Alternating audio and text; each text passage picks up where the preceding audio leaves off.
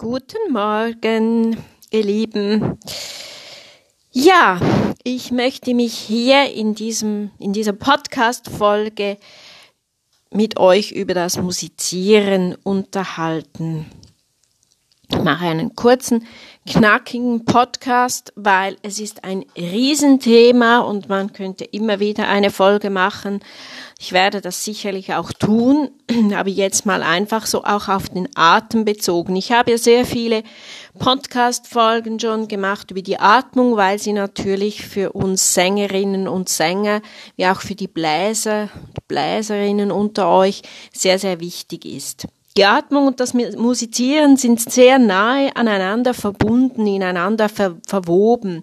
Die Atmung kann beim Singen oder bei jedem Instrument zur Phrasierung sehr viel beitragen. Sie ist ganz essentiell. Also setzt sie wirklich ein, die Atmung, um eben gut phrasieren zu können. Es ist Atmung, ist Ausdruck. Streicherinnen, Streicher, Pianisten, Pianistinnen, Bläser, Bläserinnen singen ja innerlich wie mit. Wenn man mit, mit guten Pianisten arbeitet, was ich ja zum Glück tue, die singen immer mit innerlich. Der Atem ist also eben der Ausdruck, wie ich schon sagte.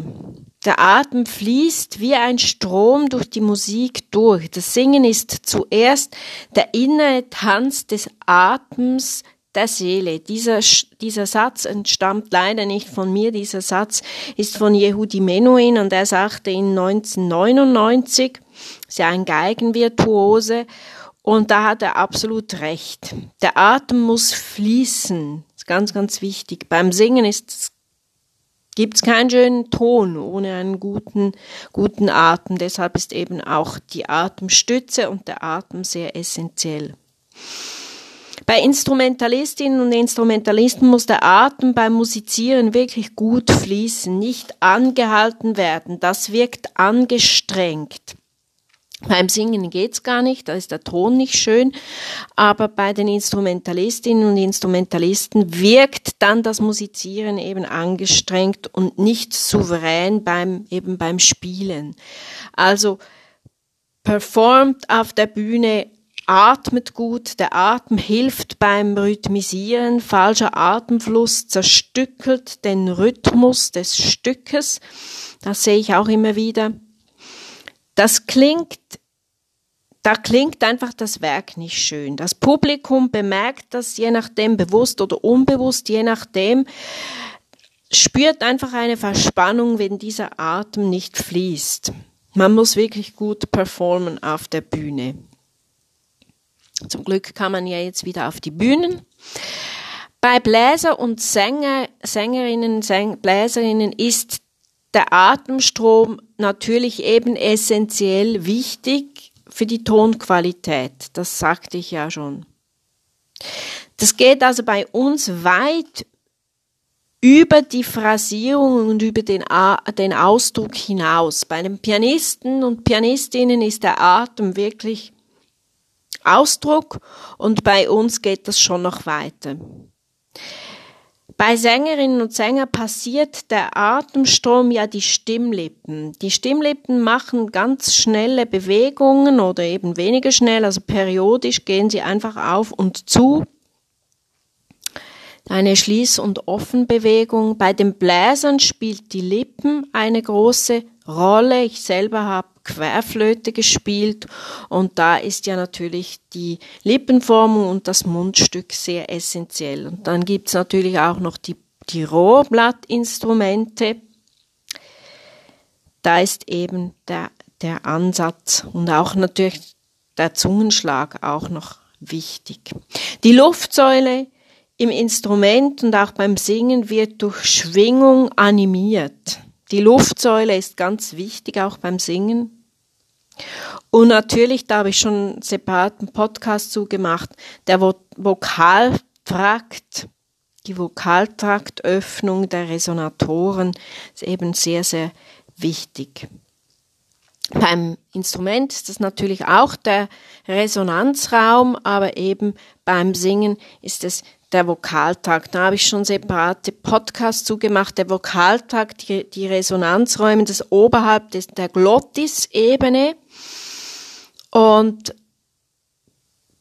das ist eben, das, dort ist ja auch die, diese, diese, diese Verschiedenheit der, der Vokalbildungen ist da auch angesiedelt. Anatomisch ist der Vokaltrakt abgetrennt durch äh, Rachenwände, Gaumensegel, die Zunge, die Zähne und die Lippen.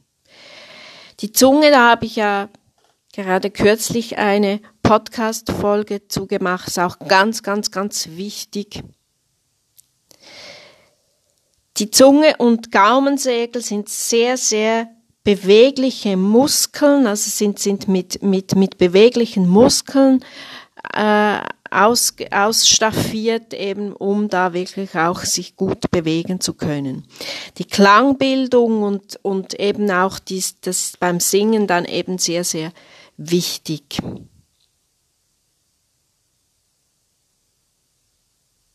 Ja, eben Gaumensegel, Zungengrund, da gibt es auch ganz tolle Übungen zu, mache ich ja immer mit meinen Schülerinnen und Schülern. Dann der Kehldeckel ist natürlich sehr, sehr wichtig.